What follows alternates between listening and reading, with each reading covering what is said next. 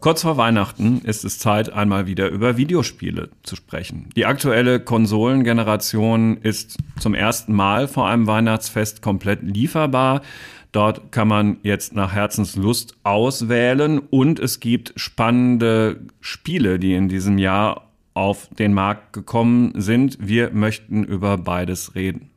Herzlich willkommen zu einer vorweihnachtlichen Folge des The Economy Podcasts, liebe Hörerinnen und Hörer. Heute ein bisschen, ja, wenn man es so nennen will, Kaufberatung zu Computerspielen. Und wir haben uns dazu einen echten Fachmann aus unserer Redaktion eingeladen, der auch selber nicht nur Zeit vor unseren Content-Management-Systemen verbringt, sondern manchmal auch ähm, Computerspiele spielt. Das ist Patrick Schleret, Redakteur vom Dienst von Faznet. Hallo Patrick. Hallo, Dankeschön. Und ähnlich ist auch mal wieder das Stammteam hier beieinander. Wir bitten um Verzeihung, das hat jetzt in den vergangenen Wochen so häufig nicht geklappt, aber es gibt uns auch beide noch zusammen, nämlich Alexander Armbruster aus unserer Wirtschaftsredaktion und mein Name ist Carsten Knob. Ich bin einer unserer Herausgeber hier bei der FAZ. Ja, also mein Sohn, der inzwischen jetzt auch nicht mehr der allerjüngste ist, hat gesagt, Papa, jetzt es wird mal wieder Zeit für eine neue Konsole.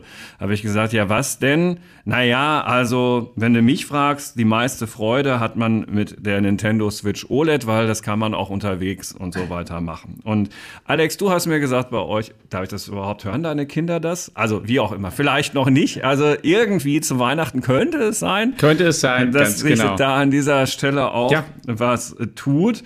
Und genau äh, die Xbox Series X und die PlayStation 5 gibt's ja auch. Und lieber Patrick, lass uns damit doch einfach mal anfangen. Wenn ich das jetzt in einem Überflug richtig verstanden habe, sind Xbox und PlayStation in den jüngsten Iterationen technisch eigentlich sehr, sehr ähnlich, was die Leistungsfähigkeit angeht. Bei der Nintendo entscheidet man sich völlig für ein völlig anderes Konzept, richtig? So ist es, genau. Also Experten sagen sogar, die Xbox ist von den Rohdaten her ein bisschen besser unterwegs und hat auch eigentlich irgendwie das bessere oder nutzerfreundlichere Ökosystem. Man kann sich da so ein Game Pass kaufen und kann dann sowohl auf Xbox zugreifen, aber das auch eben am PC benutzen. PlayStation wiederum ist die beliebtere Konsole, weil sie die besseren oder die beliebteren Exklusivtitel hat, ah. aber eben eher ein geschlosseneres Ökosystem, wo man am Ende eigentlich ein bisschen draufzahlt, aber trotzdem eben eigentlich der Marktführer, wenn man so will. Und Switch ist nochmal völlig anders unterwegs, auch eher so die familienfreundliche Variante, würde ich sagen, mit Super Mario, Zelda, Pokémon und so weiter und so fort. Diese Sportspiele, ne, die ja mit der Wii dann irgendwann mal Einzug gehalten hatten vor vielen Jahren, gibt es da auch immer noch, wo genau, man mit der genau, Familie genau. zusammen sowas machen kann. Ja. Ne? Preisunterschiede so ein bisschen. Wir sind bei der Nintendo Switch OLED, glaube ich, das ist noch das günstigste, was man da kriegen kann, falls man davon günstig reden will. Genau, kann ich jetzt nur, also habe ich nicht im Kopf, würde aber wahrscheinlich so 200 190 Euro habe ich mal so grob gesehen. Ich glaube, die OLED ein kleines bisschen teurer, 340 ja. oder so, genau. Und bei den anderen, da muss man ein bisschen aufpassen, habe ich gesehen. Man, die die gibt es auch ohne optisches Laufwerk, so eine PlayStation ähm, äh, 5, dann ist sie ein bisschen billiger. Genau, die digitale Variante ist, äh, als ich das letzte Mal geguckt habe, die dürfte jetzt so 400 kosten, mhm. 450. Ähm, mit Laufwerk zahlt man 100 Euro drauf, wobei vieles funktioniert halt mittlerweile über den Store. Ne? Stellen sich immer mehr die Frage, ob man dieses Laufwerk noch braucht. Ja. Also was man sagen kann, ist, dass es sich da sehr äh, lohnt, im Internet mal kurz einen Preisvergleich zu machen, gerade jetzt vor Weihnachten. Das ist mir aufgefallen. Deswegen kann man die ganzen Preise auch nicht richtig auswendig lernen. Gibt es schon immer wieder mal Angebote, übrigens auch vom stationären Einzelhandel, den man jetzt auch nicht völlig außen vor lassen muss. So. Was mir vielleicht, wenn ich das einmal dazwischen fragen darf, auf wie bei den Preisen, aber relativ systematisch scheint mir die Nintendo Switch einfach ein ganzes Stück günstiger als die anderen beiden, die wiederum nicht so weit auseinander liegen. Warum eigentlich? Ist die deutlich ähm, schlechter, schwächer oder bedient Technisch, die ganz, ja. also ganz anderes auch mit so Kundensegment mit, wo Preis ja, also technisch hat sie halt deutlich weniger Pferdestärke sozusagen als die PlayStation und die Xbox. Und ist auch schon länger auf dem Markt, wenn man jetzt diese OLED-Variante außen vor lässt. Die Switch gibt es halt schon ein paar Jahre. Äh, PlayStation, Xbox, die neueste Variante sind äh, neuer, wobei es auch eine neue Switch geben soll, Gerüchten zufolge, allerdings erst fürs Weihnachtsgeschäft nächstes Jahr. Also bei den beiden von Microsoft und Sony sollte man schon auch eher einen besseren Fernseher zu Hause haben, um das richtig mhm. auskosten zu können, was die so an Fähigkeiten haben, während du bei der Switch ja auch wirklich unterwegs spielen kannst. Ne? Das ist ja da der große Unterschied. Genau, stimmt. Auch noch wichtig. Man hat so ein Handheld, den kann man halt zu Hause in so einen Adapter stecken, am Fernseher spielen oder man spielt unterwegs. Großer Vorteil. So, und als wir hier die Mikrofone ähm, ausprobiert haben, da hat der Kollege von unserem Audio-Video-Team ähm, natürlich auch direkt mitgeredet. Und zwar nicht über das Thema ähm, äh, Konsolen und welche Technik nehmen wir, sondern da ging es um die Spiele, die wir hier heute erwähnen wollen. Und dann sagte er, Baldur's Gate 3 führt ja wohl in diesem Jahr keinen Weg vorbei. Ähm, Fundament ist das Regelwerk von Dungeons and Dragons. Das so viel weiß ich, aber ansonsten weißt du zu Baldur's Gate bestimmt noch viel mehr. Tut mir leid, ich weiß nicht viel mehr, okay. weil ich ähm, also relativ zeitgleich kam Alan Wake 2 raus ah. und damit war ich beschäftigt. Man muss aber allerdings allgemein sagen, also das sind jetzt die beiden Titel, die bei den Game of the Year Awards dieses Jahr abgeräumt haben. Und es ist natürlich, es sagt schon was aus, ne, dass das so Fortsetzungstitel sind. Es ist halt super schwierig geworden, mit einer Neuentwicklung, also neue Helden, sich komplett ein neues Franchise auszudenken, damit noch irgendwas zu verdienen. Die Entwicklungskosten sind immens. Aber diese Fortsetzungen funktionieren eben. Baldur's Gate 3 und Alan Wake 2, das sind beides so Titel, da kamen vor ewig vielen Jahren die letzten Teile raus und es spricht natürlich auch so ein Nostalgiegefühl, gerade bei älteren Spielern wie mir jetzt an, die wollen natürlich mhm, wissen, wie sieht Jüngste. es in der heutigen Zeit aus. Ja. Also so ein bisschen was zu Baldur's Gate 3 kann ich noch beisteuern.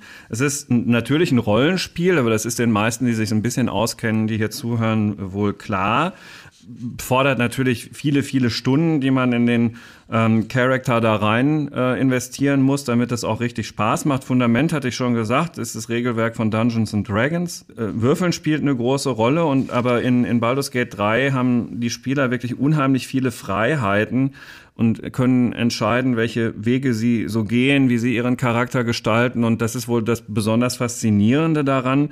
Ähm, Spieldauer wird mit ungefähr 70 Stunden angegeben, wenn man sich so ein bisschen umschaut. Also schon wirklich ordentlich. Ist das viel eigentlich? Das ist äh, viel. Aber also es dürfte ein Open-World-Spiel sein. Das ist bei Open-World-Spielen relativ normal. Die sind halt so groß und dann gibt es so viele Nebenquests und so weiter. Da kann man sich halt völlig drin verlieren. Und das gibt es für PlayStation 5 und die ähm, Xbox Serien S und X und den PC, in dem Fall eben dann nicht für die Nintendo Switch. Richtig. Genau. Du hast aber eben noch ein anderes Spiel er erwähnt.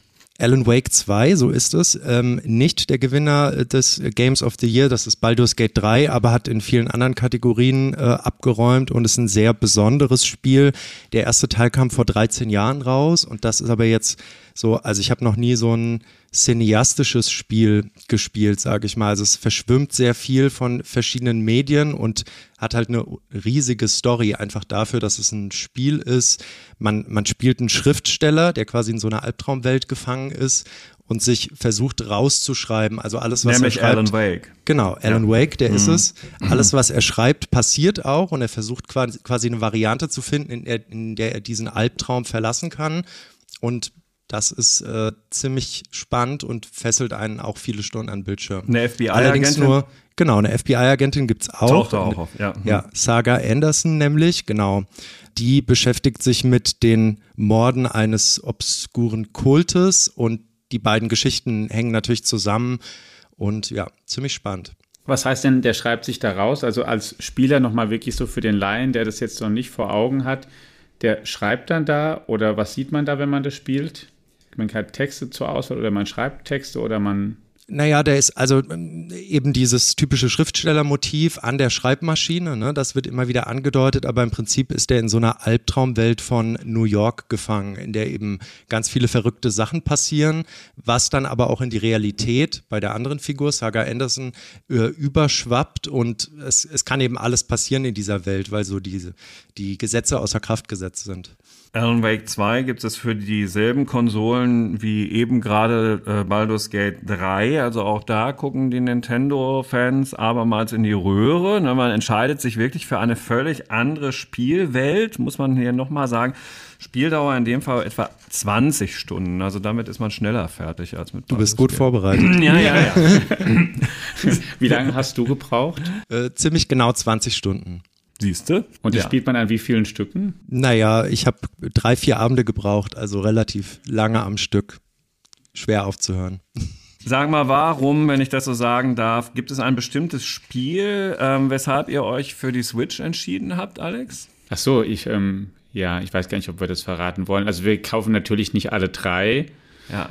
Aber ähm, tatsächlich hat ein, Mot ein, Motiv hat schon gespielt, was ist, ähm, wir haben ja kleinere Kinder noch, ja. was ist ähm, familienfreundlich, was ja. sind so Sachen, die, ähm, die, die vielleicht einfach lustig finden, auch von ihren Freunden kennen und so weiter. Und das zweite Motiv ist auch das, ähm, das die Mitnehmmöglichkeit gewesen. Ja. Und ein bisschen die Mario Kart-Welt und so weiter, was sie auch ein bisschen kennen. Und, und das ist, ähm, also wir haben mit Mario Kart in der Familie schon einen unglaublichen Spaß gehabt. Ja. Äh, wir, wir haben dafür die Wii U zu Hause und also was wir da schon, ähm, also man kann sich so herrlich vor seinen Kindern blamieren. Mit, das ist einfach unbezahlbar. Ja, das ist, ich glaube, also ich weiß nicht, das ist vielleicht dafür erstmal ein bisschen, vielleicht, ähm, vielleicht klingen wir da auch ein bisschen, bisschen altmodisch, weil wir halt eher schon zurückhaltend damit sind. Das, und das ist auch was, was wir uns ähm, von den Kindern auch relativ häufig anhören, dass sie bei wie vielen Freunden sie schon was alles spielen können und so weiter. So ist es manchmal wir sind tatsächlich ein Stück zurückhaltender vielleicht da als viele andere, aber, ähm, aber nichtsdestotrotz ähm, soll ihnen das natürlich nicht verschlossen bleiben, um Gottes Willen. Und, und ja, Weihnachten ist dies ja dann der Startzeitpunkt. Genau, also angenommen, da wäre so eine Nintendo Switch-Konsole bei der einen oder dem anderen unter dem Baum. Interessant ist da auf jeden Fall auch das ähm, Super Mario Bros. Wonder Spiel, das in diesem Jahr neu äh, gekommen ist, äh, komplett neuer Teil der 2D Super Mario Reihe in dem Fall. Ähm, wirklich völlig frischer Wind und ist sowieso eines der besten Jump and Run Spiele, die es ähm, so gibt. Und das ist ab sechs Jahren. Und äh, das zum Beispiel ist was, dafür braucht man jetzt zum Beispiel ausschließlich die Nintendo ähm, mhm. Switch. Und ja, also spielen kann man das entweder sein Leben lang oder zehn Stunden. Ja bis man alle Levels durch hat. Ja. Patrick, hast du noch ein Spiel auf deiner Liste, das äh, dich in diesem Jahr stärker fasziniert hat als andere oder irgendeine Beobachtung auf dem Spielemarkt?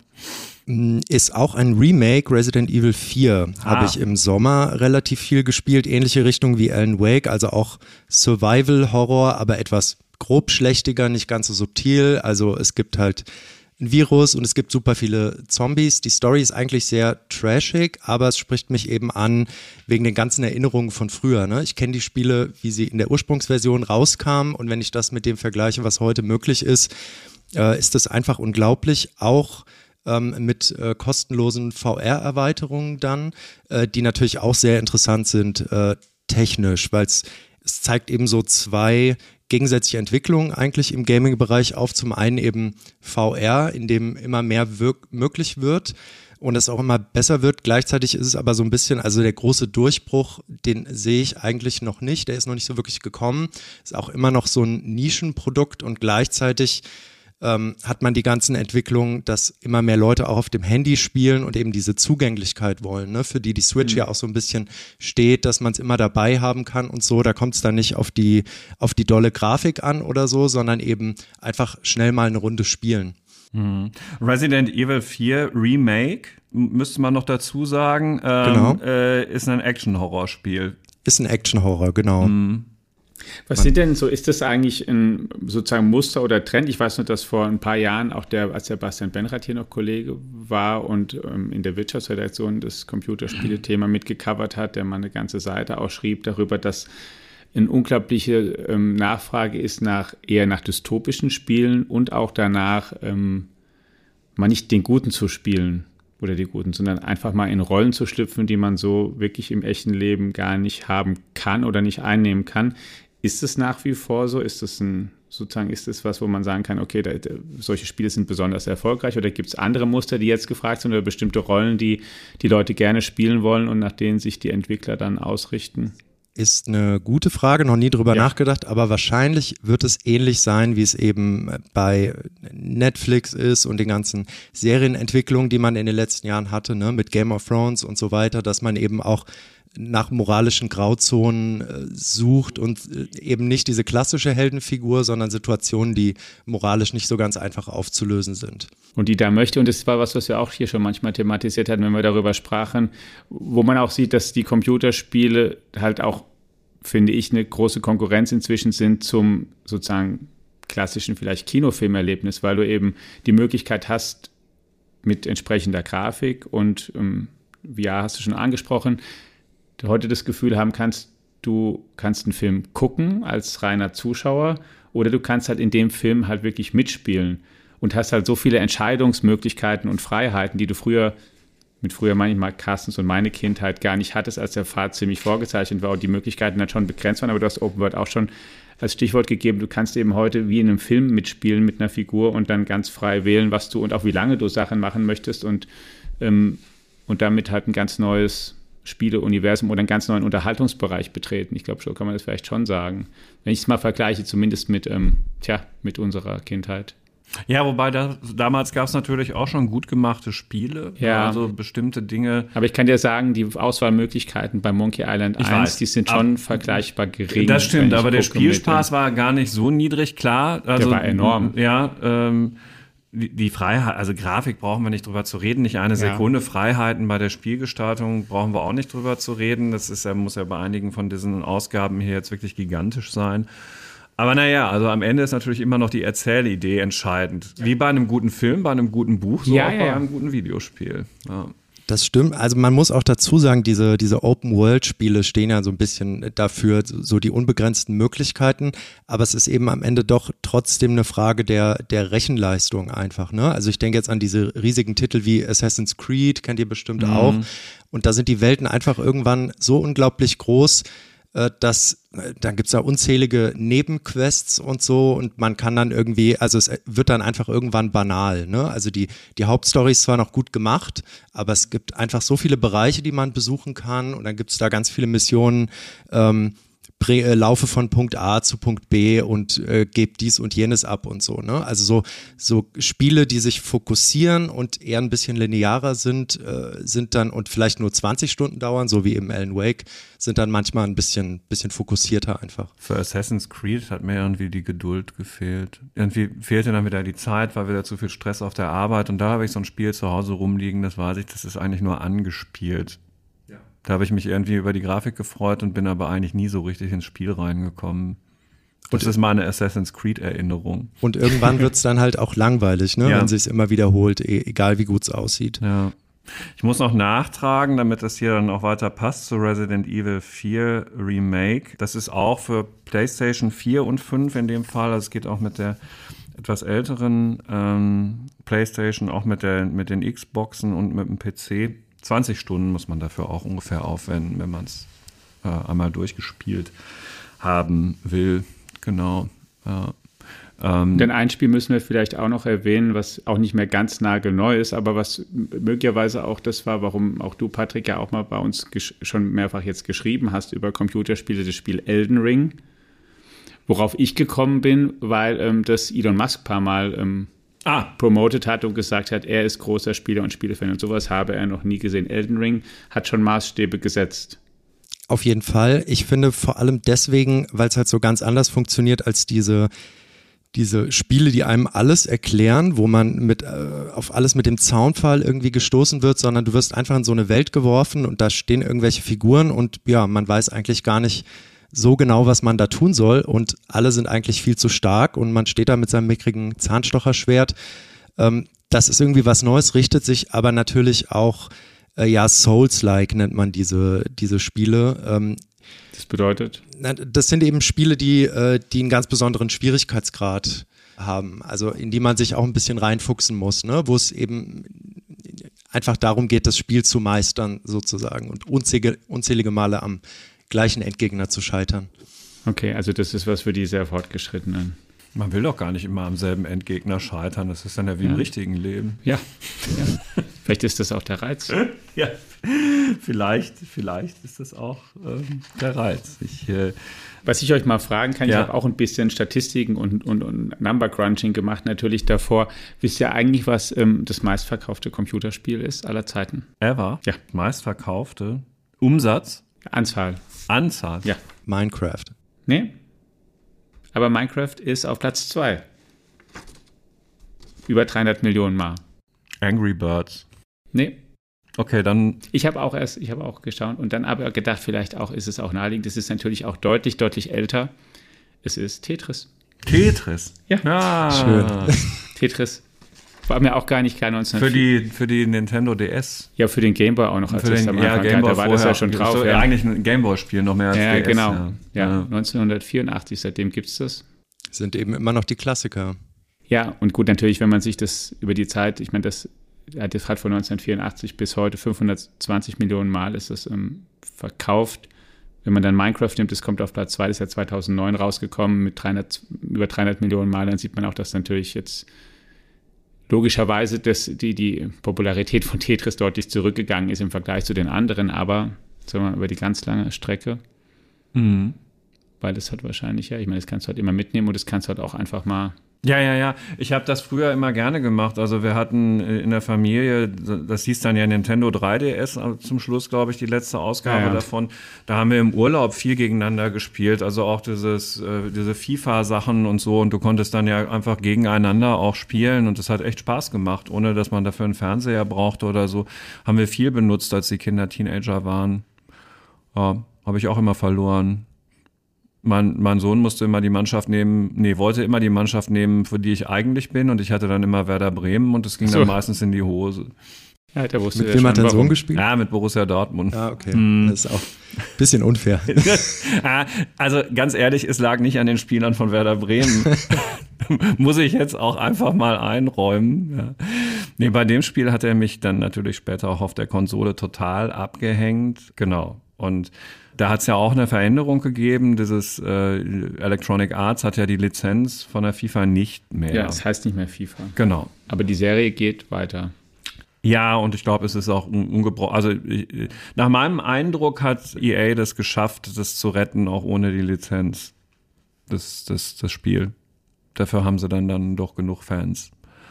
So einen richtigen Überraschungshit gab es übrigens dieses Jahr auch, äh, exklusiv für ähm, Xbox allerdings, ähm, Hi-Fi Rush das muss ein richtiger, richtiger Überraschungserfolg gewesen sein. Ein Action-Rhythmus-Kampfspiel, bei der sich die Spieler im Beat der Musik bewegen müssen, um ähm, mhm. die besseren Attacken ausführen zu müssen. Also es verbindet sozusagen diesen Ernst der Attacke mit so einem lustig spielerischen Element, dass du dazu ähm, den Rhythmus treffen musst. Und die, der Soundtrack ist wohl sehr, sehr. Was heißt gut. Rhythmus treffen? Richtig tanzen oder? Ja, also es ist so, die Spieler müssen sich bewegen zum ja. Rhythmus. Also nenne es von mir aus tanzen. Ja. Eigentlich nur, also auch abermals da.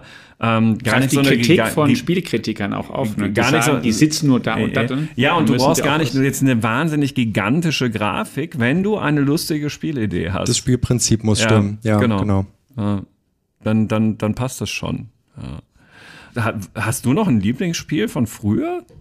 Von, also von ganz früher? Irgendetwas, was du ganz besonders gerne gespielt hast? Also ja, es gab eins, ich habe äh, eigentlich wenige Spiele gespielt, aber ja. eins habe ich wirklich relativ häufig gespielt und das, du weißt, ich spiele, habe ja auch schon früh angefangen, Schach und so zu spielen. Ja, das, ja, das gab es ja auch am Computer. Genau, und so, so, ja, ja und dann aber überhaupt so, so Strategiespiele. Das habe ich, und da gab es eins in den 90 ern Colonization hieß das. Ja.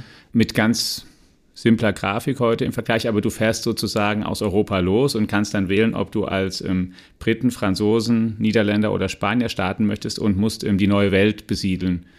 Und dann fährst du eben darüber mit am Anfang mit so einem Schiff und du hast einen Siedler.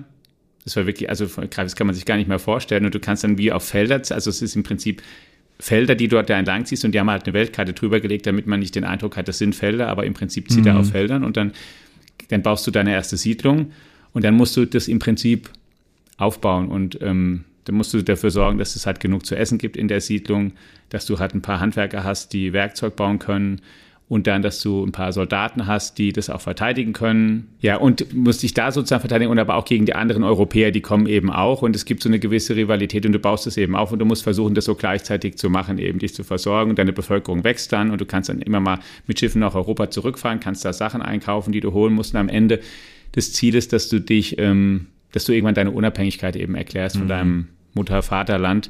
Und diesen Unabhängigkeitskrieg, den musst du auch gewinnen. Der wird eben dann auch ausgespielt mit einer viel, viel einfacheren Grafik ja. und, und Aber und, halt auch ein klarer Spielplan. Genau, ein klarer Spielplan. Ja, und das war, genau. Und dann habe ich ja Monkey Island, habe ich schon gesagt. Stimmt, das ist ja, genau, es ist relativ früh. Dann weniger habe ich Civilization. Das war sozusagen Colonization und Civilization, die gab es beide. Das Civilization hat mir ein bisschen zu lang gedauert, war ich nicht so super geduldig.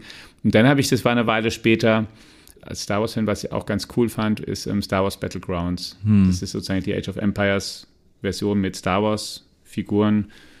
Das habe ich auch eine Weile gespielt. Und dann ähm, und dann ging meine Spielkarriere auch schon zu Ende im Prinzip. Irgendwann kommt der Ernst des Lebens. Apropos, ja. Ernst, apropos Ernst des Lebens, es gibt ja auch noch äh, unser Deconomy Briefing. Und äh, liebe Hörerinnen und Hörer, Sie wissen, dass wir unseren Deconomy Podcast natürlich auch dafür nutzen, dass die Kollegen Holger Schmidt und Johannes Winkelhage mal kurz darauf hinweisen, was sie im neuesten die Economy Briefing zu erwarten haben. Und danach frage ich Patrick Schleret nach seinem absoluten eigenen Lieblingsspiel von jetzt oder früher. Kann er sich schon mal einen Moment überlegen. Guten Tag, liebe Hörer, zu einer weiteren Ausgabe des The Economy Briefings im The Economy Podcast. Wir gehen einmal pro Woche kurz durch die Inhalte des äh, Briefings, das wir jeden Morgen um 8 Uhr am Mittwoch verschicken. Bei mir ist Holger Schmidt und mein Name ist Johannes Winkelhage. Holger, du hast dein Editorial in dieser Woche mit erster überschritten. Kurz, knackig, was hat es damit auf sich?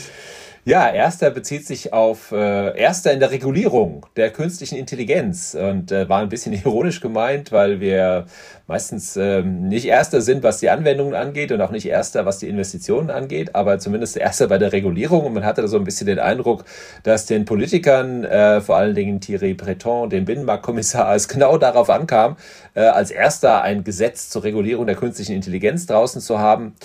Wie das Gesetz wirkt, ob es gut oder schlecht ist, das können wir im Moment noch nicht wirklich abschätzen. Es gibt ähm, viele Details, die noch geklärt werden müssen, die äh, so im Kleingedruckten stehen. Das hat uns ja aus Svenja Hahn aufgeschrieben. Äh, am Ende entscheiden die Details. Aber die Kritik daran ist schon ziemlich laut und äh, es sind keine nicht keine keine äh, zwei B-Promis, die sich da äußern, sondern der Emmanuel Macron, der französische Staatspräsident, der sagt, Leute, wir regulieren irgendwas und dann ist es weg. Dann gibt es nichts mehr zu regulieren, weil wir die Unternehmen Unternehmen getötet haben. Er denkt natürlich an sein Vorzeigeunternehmen Mistral, das jetzt ähm, deutlich mehr Auflagen zu erfüllen hat als zum Beispiel die Konkurrenz in äh, Großbritannien oder natürlich die im äh, Silicon Valley.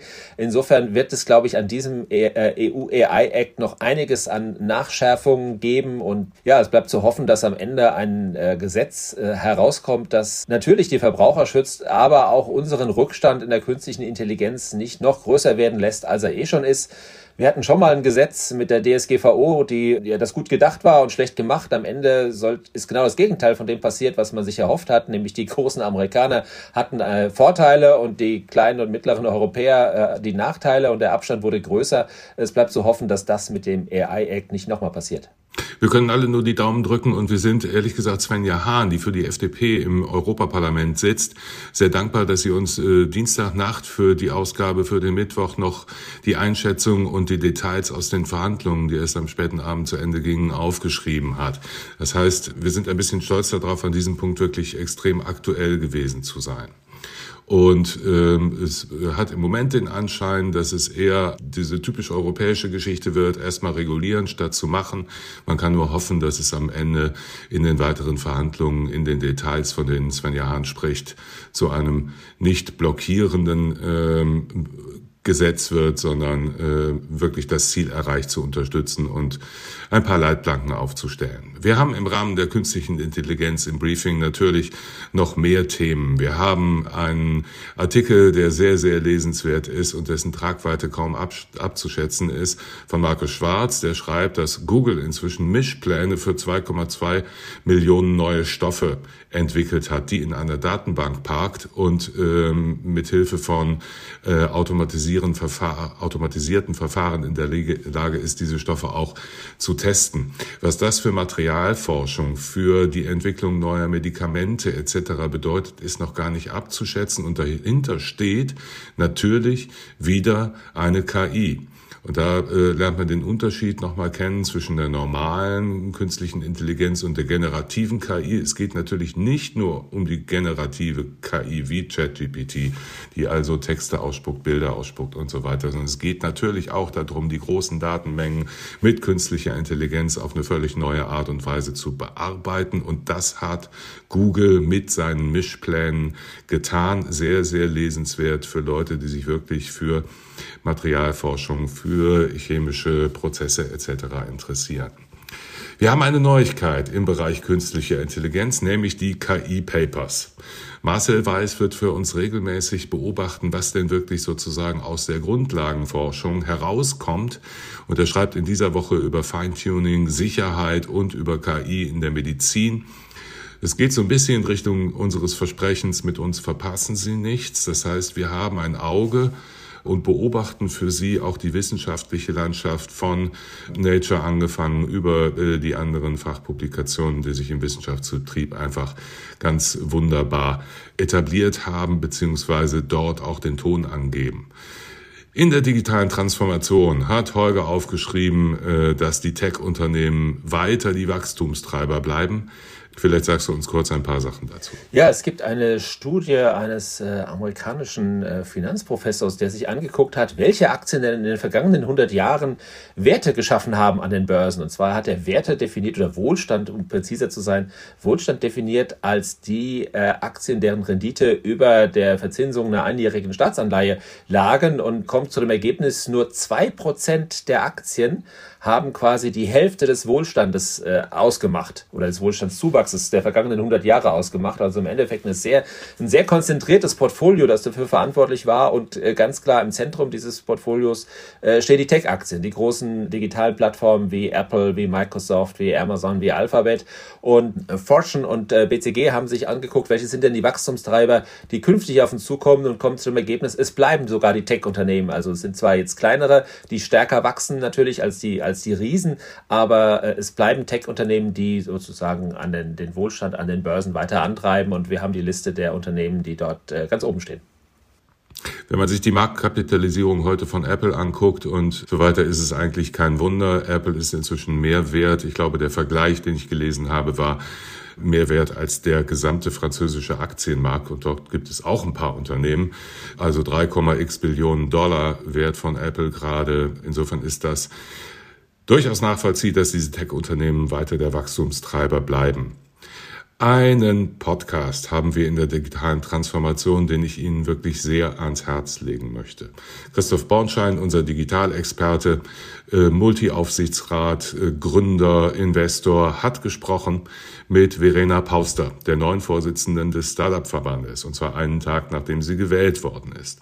Sie haben 40 Minuten gesprochen und das Gespräch ist eine Tour de Raison über die deutsche Fähigkeit, Startups zu fördern, über Innovation, über einen europäischen Kontext sehr, sehr hörenswert. Ich kann es jedem nur ans Herz legen und es ist auch nicht so lang und es ist kurzweilig.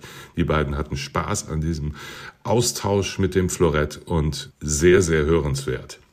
Wir haben weiterhin einen Prompt der Woche natürlich, wo äh, Markus Schwarz sich mit äh, Google Gemini auseinandergesetzt hat und Gemini mal äh, gegen ChatGPT von OpenAI hat laufen lassen. Gemini eine große Hoffnung von Google mit großem Brimborium und leicht gefakten Videos vorgestellt.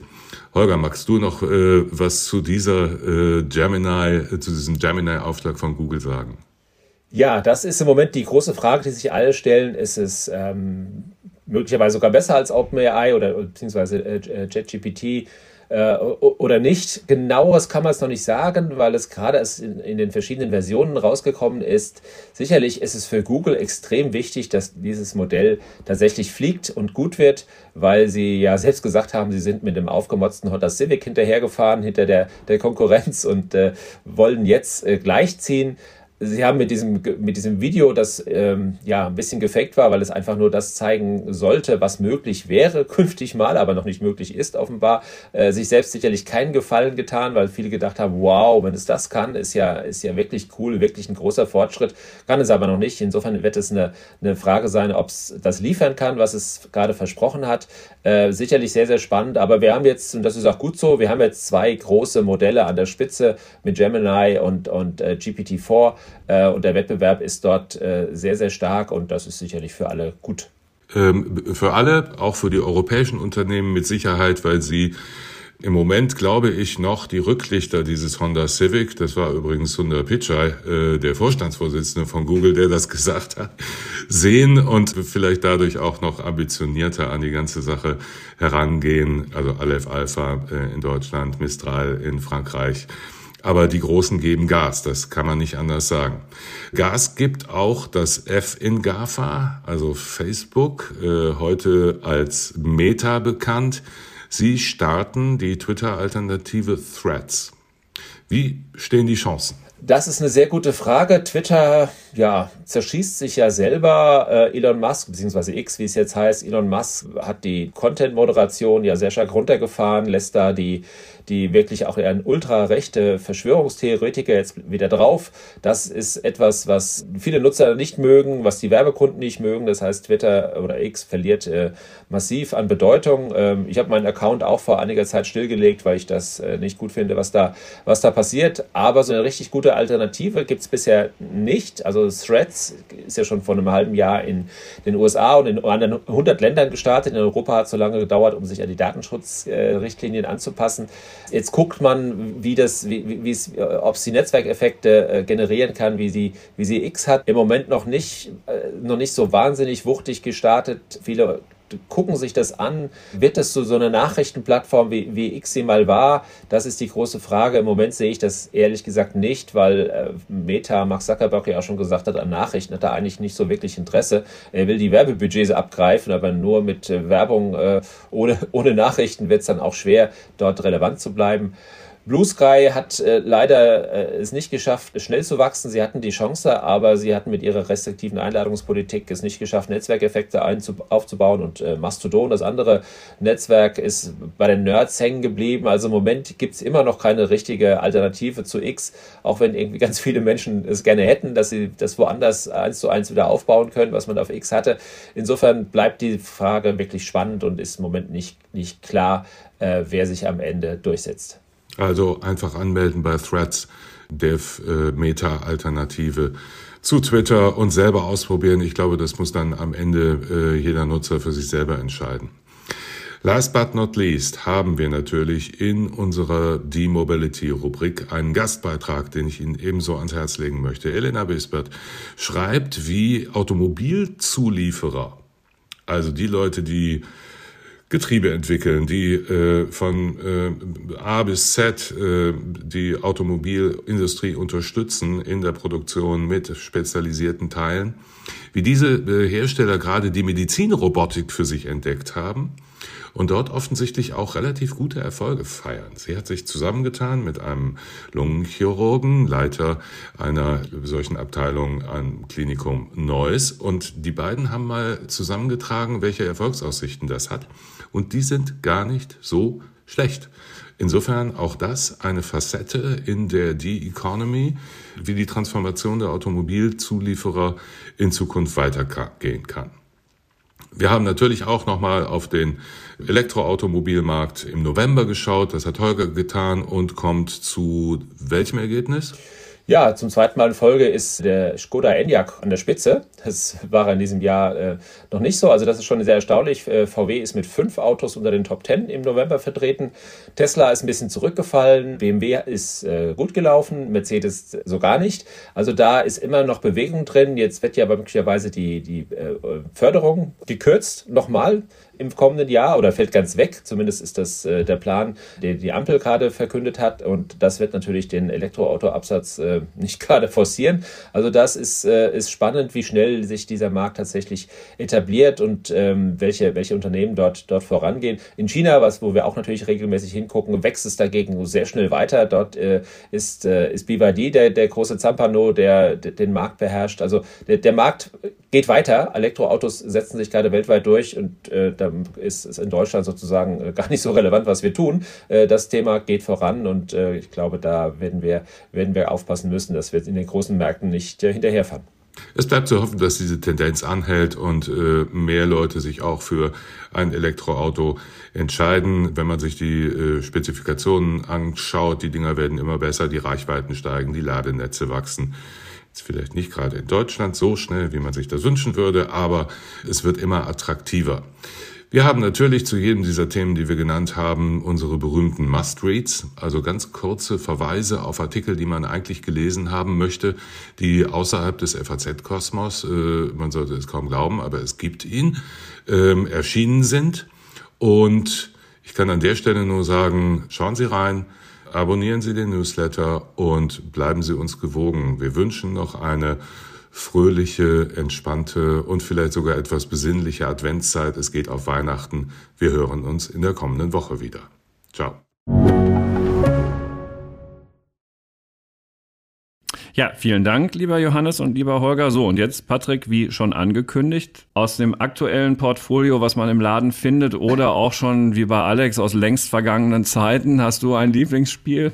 Wir haben schon drüber gesprochen. Es ist tatsächlich Alan Wake 2. Immer noch. Ja, okay. immer, immer noch ja. wieder. Ja. Dann ist das ja offenbar ein wirklich überzeugendes Teil. Das müsste man sich ja fast mal anschauen, etwas genauer, wenn man es bis jetzt noch nicht getan hat. Ja, ohne dass wir offensiv Werbung machen wollen. Oh, ja, aber also man könnte jetzt auch meinen, wir hätten hier die Switch empfohlen, aber so ist es natürlich ja, überhaupt absolut. nicht. Ne? Das ist ja, also jetzt, liebe Hörerinnen und Hörer, wirklich nicht. Das ist ja einfach nur ein Inspirationspodcast.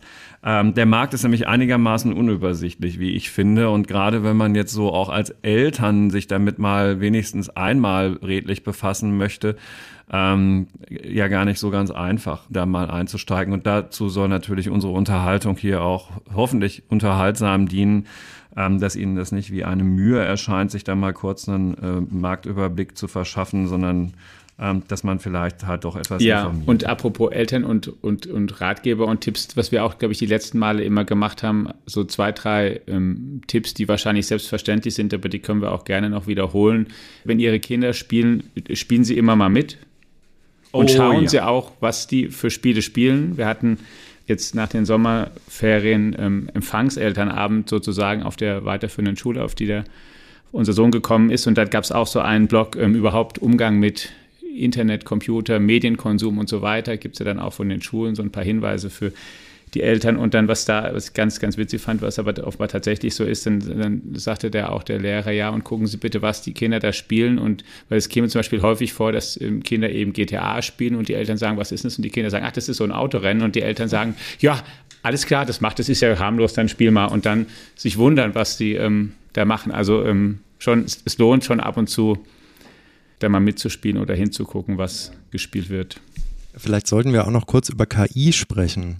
Auch wenn das ähm, den Markt möglicherweise noch komplizierter macht. Über KI, ist auch ein äh, Riesenthema. Genau, das äh, ist ja schon als Punkt notiert. Äh, müssen wir über Indie-Games sprechen oder spielt das sowieso keine große Rolle? Können wir auch drüber sprechen, ja. hängt möglicherweise sogar miteinander zusammen. Ah, okay, weil bis jetzt haben wir ja nur über irgendwie diese riesen Spielekonzerne und ihre Angebote gesprochen. Sollte man also genau. vielleicht auch noch mal ganz kurz drüber reden. Ähm, Games-Förderung in Deutschland lassen wir heute mal raus. Ne? Gibt's, würde ich sagen. Gibt es. Ja, genau. genau. Ähm, mal gucken, wie das so weitergeht in Zeiten von Haushaltskrise. Und ganz am Ende sage ich dann auch noch mal kurz etwas zu einem Punkt, den ich am Anfang schon erwähnt habe. Aber es ist wirklich wichtig mit Blick auf Ihren Fernseher daheim und die Anschaffung einer ähm, potenziellen neuen Konsole von Sony oder äh, Microsoft. Das kann nämlich tatsächlich eventuell gravierende Auswirkungen auch auf ihren Fernseher haben. Das äh, müssen wir am Schluss dann auch nochmal abbinden. So, KI und Indie-Games, lieber Patrick. So ist es, ja. Also grundsätzlich spielt KI schon länger eine Rolle, natürlich äh, auf dem Videospielmarkt. Ne? Also wenn man an NPCs denkt. Das sind quasi Non-Player-Characters, also die Figuren, die da rumlaufen, die man nicht selbst steuert, mhm. sondern die eben in dieser Welt zu finden sind. Die funktionieren nach, natürlich nach bestimmten Regeln und früher war das eben relativ einfach, also regelbasiert. Man sagt eben Sache A zu dem Charakter und dann passiert dies oder man sagt Sache B und dann macht er das. Äh, wenn man aber was Unvorhergesehenes tut, dann kommt es zu Bugs beziehungsweise Spielfehlern. Mit KI wird es natürlich alles nochmal interessanter, weil es äh, viele Möglichkeiten bietet. Ne? Und gerade diese, diese Spiele sind ja unglaublich teuer. Ne? Also wir reden von GTA 6, wird kolportiert, es könnte irgendwie bis zu zwei Milliarden Dollar kosten in der Entwicklung und so. Also sind immense Summen im Spiel. Und KI bietet natürlich die Möglichkeit, so, also so Codeschleifen einfach zu kopieren, mhm. ne? also das zu automatisieren, Landschaften zu kreieren und so weiter. Macht es natürlich gerade für so kleinere Entwicklerstudios. Für die Indie-Studios. Für die Indie-Studios, mhm. die können da aufschließen, wobei der Nachteil natürlich sein könnte, wie es eben jetzt zuletzt zum Beispiel bei diesem Riesentitel war, Starfield.